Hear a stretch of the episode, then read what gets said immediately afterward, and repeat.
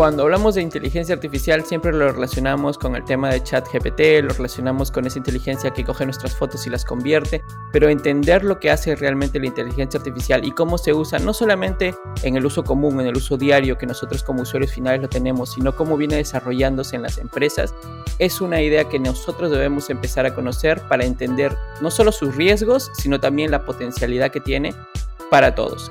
Por eso hoy hemos decidido conversar con Gonzalo Flores, gerente de Cloud Software de IBM para Perú, Ecuador y Bolivia. ¿Qué tal Gonzalo? ¿Cómo estás? Hola Luis, ¿qué tal? Buenos días, ¿cómo estás? Cuéntanos un poco, me imagino que desde IBM vienen desarrollando el tema de inteligencia artificial desde hace muchos años y nos gustaría que nos expliques un poco a qué podemos llamar inteligencia artificial y qué no lo es, propiamente dicho. Sí, dale, gracias primero por el espacio. A ver, eh, la práctica de IBM con inteligencia artificial te diría que tiene unos 30 años, ¿ya? El primer ejemplo que fue bastante difundido, que fue eh, sobre los 2000, un poquito antes tal vez, es cuando Kasparov, el campeón mundial de ajedrez súper conocido que le ganaba a todo el mundo, eh, compite contra una computadora que tenía detrás obviamente temas de inteligencia artificial y después de seis partidas pierde. ¿Ya? Entonces, ese es el, primer ejemplo que yo uso de, una aplicabilidad para, una tecnología como esta. El siguiente que me gusta mucho a mí también es, eh, no sé si conocen este programa Jeopardy, que es un programa eh, de preguntas y respuestas eh, gringo. Sí, sí, sí. Donde este, pasó exactamente lo mismo. Este, IBM Watson concursó y compitió contra los dos campeones de Jeopardy y le ganó a los dos. le ganó por amplio margen. De hecho, ese video está en YouTube para los que los quieren buscar. Es súper divertido cómo incluso le colocaron un pulsador al, Watson para que pueda contestar a tiempo. Y la, verdad, este, yo los invito a que revisen el video, es súper divertido.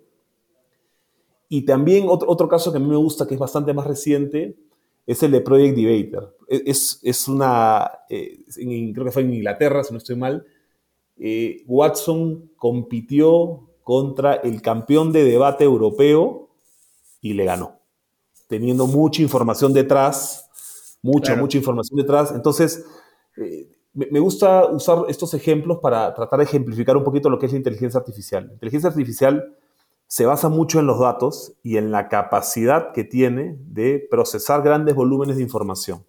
¿Ok? Este, Pero para partir por el punto de inteligencia artificial, eh, podríamos denominar que está bien dicho de llamarlo inteligencia artificial porque es capaz de procesar conocimiento propio o porque ya está basada en conocimiento que previamente se le ha habilitado.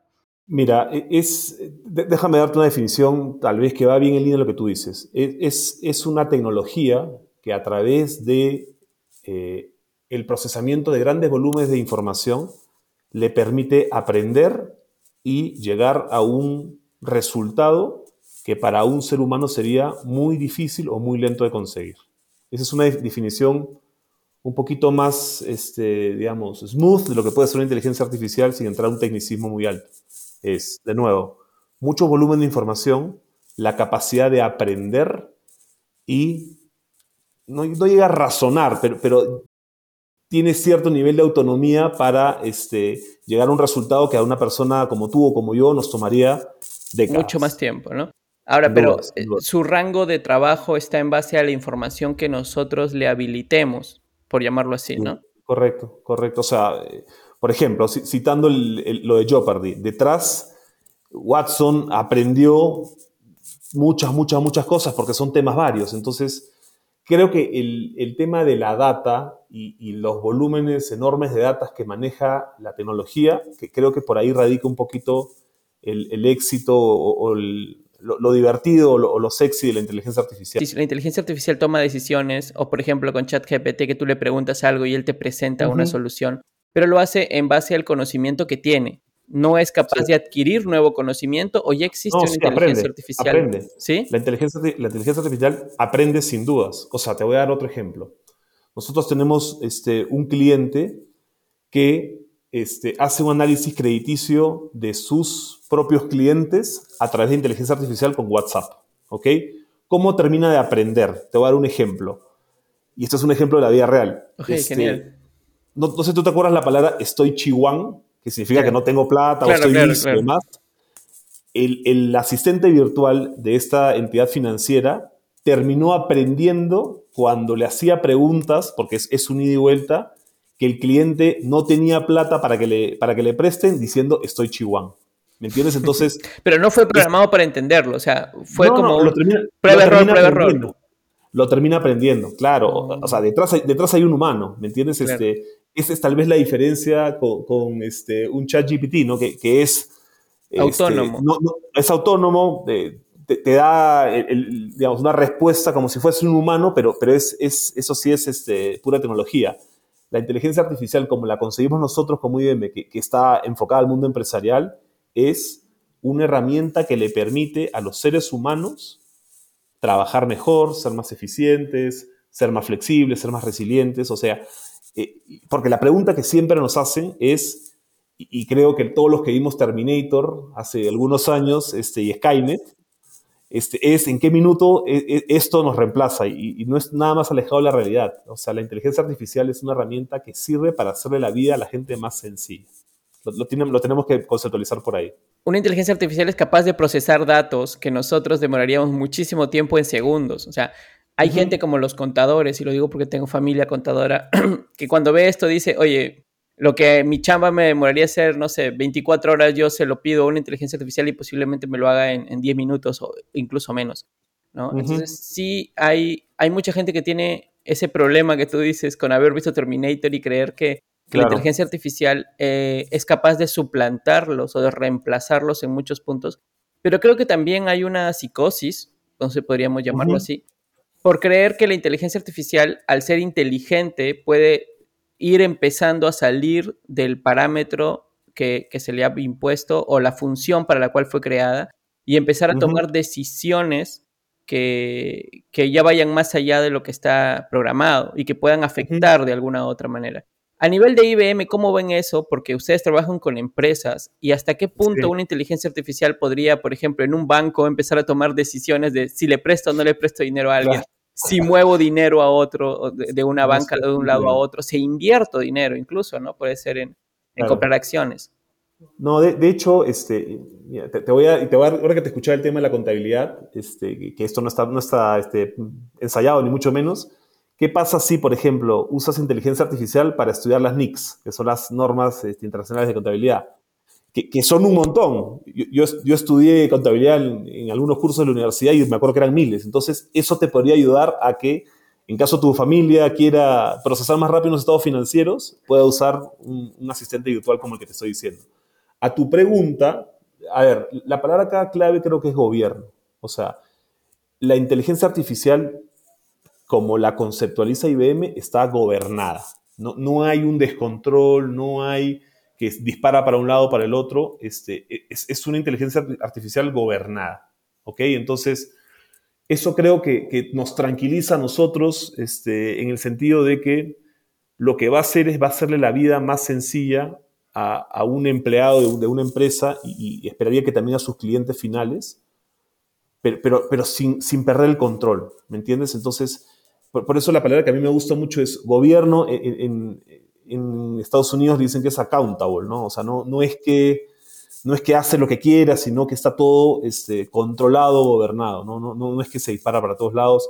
E, el, mito de Skynet a mí me encanta porque este, cuando vi la película dije, en algún minuto este, podrá pasar esto. Yo ni siquiera estaba en IBM cuando vieron la película, pero, ya habiendo pasado algún buen rato por acá, te digo que es, es un mito, ¿no? no, no, no el tema no va por ahí para los que quizás no, no, han visto la película, lo podríamos comparar, y es una comparación que recién he visto ahora en TikTok, que es este, que la gente compara la inteligencia artificial con lo que pasó con Jarvis y con Ultron, ¿no? En la, en la película, de que Ultron terminó absorbiendo a Jarvis y, y decidió que en base al conocimiento que pudo absorber, eh, lo mejor era acabar con los humanos, ¿no? Entonces es, es, es un súper buen ejemplo. Y ¿sabes lo, que, ¿sabes lo que eso convierte, yendo al mismo ejemplo de Marvel, a, la inteligencia artificial de IBM a Iron Man? O sea, es un tipo con un traje que utiliza el traje para, obviamente, llegar a lugares que, no podría llegar sin el traje, como volar y demás. Ese es un ejemplo bien bacán, este, qué bueno que lo traes porque ese es el approach que nosotros tenemos de, este, la inteligencia artificial de IBM en el mundo Marvel, digamos. Entiendo lo de la gobernabilidad, lo entiendo como un, como un, ok, este, nosotros todavía seguimos teniendo el enchufe en la mano, o sea, en cuanto sentamos que algo está, jalamos y se le acabó la, se le acabó el chiste, ¿no? Pero, em, ¿no? Pero ¿hasta qué punto hay, hay formas de regularlo? O sea, hay, hay, una, hay una comisión de ética en torno a la inteligencia artificial, ¿hasta dónde puede ser usada? Sí, de, hecho la hay y, IBM es el principal pionero de que esa comisión de ética tenga el peso que, que merece, ¿ya? Entonces, claramente este, esto, esto es súper importante para nosotros porque el tema de ética detrás de la inteligencia artificial es clave para que su adopción siga en aumento y, que no te salgas del carril por donde tendría que ir. Ah, tu pregunta es súper buena porque, de hecho, nosotros como IBM impulsamos mucho que esta comisión de ética tenga el peso que, tiene que tener para que este tema sea como está conceptualizado y no, no tengamos ninguna desviación eh, en esa línea. ¿no? Ahora, en esta comisión de ética, digamos, hay por poner, si se pueden poner uno o dos ejemplos de cosas que para las que la inteligencia artificial no debería ser usada. O sea, a ver, déjame pensar si tengo un ejemplo a la mano. Este, no sé, para armamento, me imagino. O sea, sí, hay, temas, este, por ejemplo, este, tener cuidado en, qué ciudad o en qué país o, bajo qué contexto se utiliza. ¿ya? No, no, mi intención es politizar la conversación, ni mucho menos, pero sí, nosotros tenemos mucho cuidado de quién es el usuario final de eh, un producto como, como IBM Watson. E, eso sí lo tenemos un montón de cuidado de que no caiga en lugares y con eh, visiones políticas incorrectas. ¿ya? No, de nuevo, no es mi intención politizar la discusión, pero, pero creo que sí me entiendes. Sí, sí, sí, este, obviamente. Es como eh, al final termina siendo una herramienta, como cualquier otra herramienta, que puede, va a girar mucho en torno a quien decide usarla y para qué motivos decide usarla. Entonces, Hay que usarla para el, bien, como se dice. Exactamente. Es como lo que mencionamos siempre con el tema de la tecnología. La tecnología es una herramienta, está ahí. ¿Hasta dónde llega la ética de la inteligencia artificial como para que una estudiante no tenga que estudiar? Simplemente tenga que consultar en un examen o tenga que hacer, dejar que alguien haga su tarea por él. Entonces, ¿hasta dónde llega ese punto? ¿Hasta dónde nosotros le cedemos a la inteligencia artificial la capacidad de ser inteligente por nosotros? Claro, mira, a ver, e-, en el ejemplo que tú mencionas, Luis, este, creo que, ahí el, approach tiene que ser cómo hago o cómo utilizo la inteligencia artificial para poder estudiar mejor. No, no para que haga el examen por mí. Exacto. ¿Me entiendes? Entonces, este, y, vuelvo al ejemplo que, o, al punto que tocamos hace un rato, ¿no? E, e, esto es una herramienta y no hay mejor definición para, para, tenerla, es una herramienta. La herramienta te permite un montón de cosas. Y la herramienta, volviendo al ejemplo de la chica esta que tiene que estudiar su examen del curso que tú quieras, podría usar esto para aligerar algunas cosas, pero, pero el conocimiento tiene que estar en ella, porque la, la que va a ir a, a, dar una entrevista de trabajo es ella, no es, el, no es un asistente virtual, ¿te das cuenta? Entonces, de vuelta, creo, que la, mejor forma como la defino es una herramienta, no, no, es, es un medio, no es un fin. Claro. Ahora, y, desde IBM, ¿qué tipo de inteligencia artificial vienen desarrollando? Mira, casos de usos hay un montón. Ya este, en banca tenemos como el, que te conté, que es una empresa local que lo usa. Eh, tenemos ejemplos en compañías este, de seguros que, tienen asistentes virtuales. La, típica es, no sé, este, los bancos o las telcos no quieren, más que no quieren, tratan de evitar saturar su call center. ¿sí? Entonces, tú tienes, este, voy a inventar, este, un teléfono de cualquier marca y quieres saber tu saldo. ¿ya? Que, eso es una consulta fácil, repetitiva, que no debería eh, ser algo muy diferente consultarlo en una base de datos, ¿sí? que eso es data, consultas simples y, como la que te digo deberían ser resueltas por un asistente virtual. O por ejemplo, no sé, quiero, y este es un caso bien bonito que hay en, una compañía, en un banco en Brasil, eh, en Brasil se usa mucho el, mensaje texto de, WhatsApp. Hay un banco muy, muy grande que, que, por ejemplo, estás tú caminando por la calle en Sao Paulo, estás con tu celular, estás, no sé, con 50 cosas en la cabeza, y lo que haces es vas con el asistente virtual de tu banco, le dices, transfiérele 50 reales a mi mamá. Y el tipo hace voice recognition, tiene tu cuenta, tiene la cuenta de tu mamá y le transfiere 50 reales a tu mamá. Ese es un ejemplo súper bacán de lo que puede hacer una tecnología como esta para hacernos la vida más sencilla. ¿Me entiendes? No tienes que entrar, poner tu password, poner tu Face ID, buscar la cuenta de tu mamá y poner transferir. Mandas un audio. ¿Ya? Entonces, ese es, ese es un ejemplo súper bacán que tenemos acá, en Brasil, acá al costado. La inteligencia artificial tiene contrainteligencia artificial, porque, por ejemplo, y, llevo esto, hablando ya de la utilidad propia de esto, lo llevo a un punto en el que hace unos días leía un artículo eh, donde hablaba sobre que existe una inteligencia artificial a la que tú le pides a alguien hablar, decir una frase en concreto, que es bastante medianamente larga, y luego esa persona se puede ir y la inteligencia artificial es capaz de replicar cualquier oración que tú le pidas con la misma voz que acaba de documentar. Entonces, eh, me imagino que la inteligencia artificial también tiene contrainteligencia artificial como para ser capaz de detectar cuando es la voz real del usuario y cuando alguien la está imitando. Sí. Sí, o sea, a ver, el tema de seguridad e, e, es, transversal a, casi todas las cosas que hacemos nosotros en IBM. Y, y tu ejemplo es súper bacán, porque sí puede pasar que alguien quiera o imitar la voz de alguien para transferirse dinero o, cosas parecidas, tipo más relacionadas al fraude. Ahí el tema es, hay que entender bien, y para eso está el humano detrás, y, por eso este, lo que te decía al inicio, e, esto no es algo autónomo, esto es una herramienta que, que a través de la misma puede ayudar a los humanos. Aquí el humano es clave, porque el humano es que debe establecer las políticas de, de seguridad para que no ocurra fraude. ¿ya? Entonces, no, no, no, se, no se autorregula eh, por sí mismo necesariamente, ¿me entiendes? Entonces, hay políticas de seguridad de los bancos, las entidades reguladas, las compañías de seguro y demás, y, por eso, obviamente, eh, es importante que esta regulación tenga que ser aplicada al momento de crear un producto como el que puede ser subir el volumen de tu televisor o transferir dinero, ¿me entiendes? Entonces, es importante todo lo que está detrás del lado de seguridad y, sobre todo en empresas reguladas. Este, o sea, mejor dicho, la inteligencia artificial eh, de manera adecuada debería llevar un segundo paso de confirmación, ¿no? O sea, puede ser, claro, un doble autenticación, como lo hacen muchas veces, que te mandan un mensaje texto para este, que hagas una transferencia. E-, el tema es, es qué políticas de seguridad pone cada empresa, dependiendo de su realidad y lo que, el caso de uso que tiene, para que las mismas le permitan a los usuarios a que estén tranquilos de hacer la transferencia, la subida del volumen, lo, que estamos un poquito hablando, ¿no? Claro, ahora, y desde IBM, ¿cómo manejan ese sistema, el tema de, seguridad en cuanto a la inteligencia artificial que desarrollan? Cada empresa tiene, tiene sus propias políticas dependiendo si está, por ejemplo, regulado o no. Este, vamos adecuando, porque esto, esto se entrena, esto se, instala, no, no, es el mismo modelo para uno que para el otro. Va a depender mucho de, lo, para lo que se quiere usar, nosotros lo llamamos caso de uso, y, lo que la necesidad que se quiera resolver. O sea, la respuesta, como normalmente ese tipo de preguntas, es depende ya que, depende claramente de, em, lo poniendo que el ejemplo Poniendo el ejemplo de un banco, por ejemplo, que estábamos manejando hace un momento, donde hay, hay una responsabilidad mayor, creo yo, porque estamos trabajando con dinero de personas.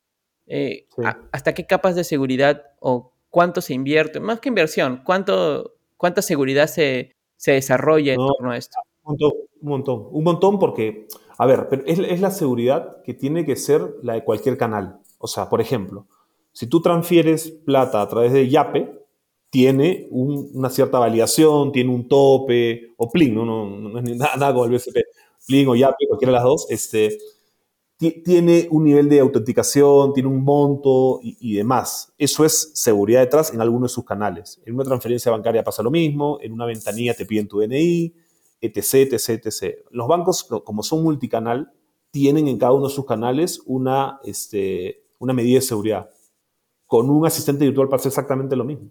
Entonces, toca entender si el voice recognition es exacto, que debería ser, porque para eso está la tecnología, ese es tu, este, tal vez, canal de seguridad. Muchas gracias, la verdad, Gonzalo, por, por tu tiempo. Hemos aprendido un montón hoy sobre inteligencia artificial y, y, sobre todo lo que más me ha gustado de nuestra conversación ha sido que no solo aprenderlo a nivel teórico, sino con la cantidad de ejemplos que nos has podido dar hoy, que nos ha ayudado a facilitar la idea de lo que, de lo que vienen haciendo. Me gustaría saber, si es posible, eh, ¿en qué viene trabajando o qué está ofreciendo IBM en este tiempo a nivel de inteligencia artificial?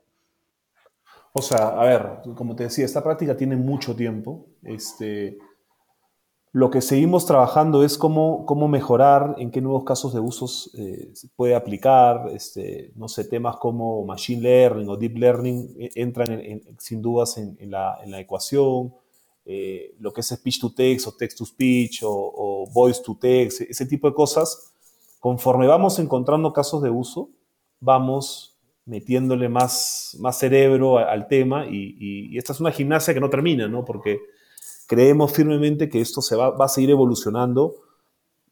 me gustaría conversar contigo en dos años para ver en, qué, está, en qué estamos o, cuál es el nuevo caso de uso que se dio, porque esa es la parte más divertida, que, siempre hay un nuevo caso de uso que alguien consigue para usar la tecnología de vuelta para resolver normalmente un problema de negocio o, una oportunidad de negocio.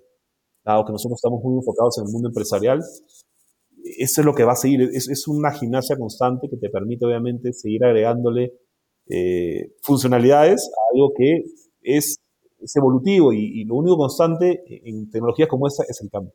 Sí, y justo ahora que lo mencionabas y que te escuchaba, decía que em, qué emocionante debe ser estar en un campo donde prácticamente todo se está escribiendo desde cero y también el reto que debe de existir para ustedes porque para otras tecnologías hay, hay, hay cosas previas, ¿no? Hay desarrollos previos, pero ustedes van experimentando en el camino y van corrigiendo, van avanzando y van eh, prácticamente siendo pioneros en, en, una tecnología que hoy mucha gente no entiende por completo, aunque tenemos ejemplos concretos de lo que puede o es capaz de hacer la inteligencia artificial, aún creo yo, y no sé si, si tú lo ves igual, em, aún no tenemos a ciencia cierta o un hasta dónde es capaz de llegar, ¿no?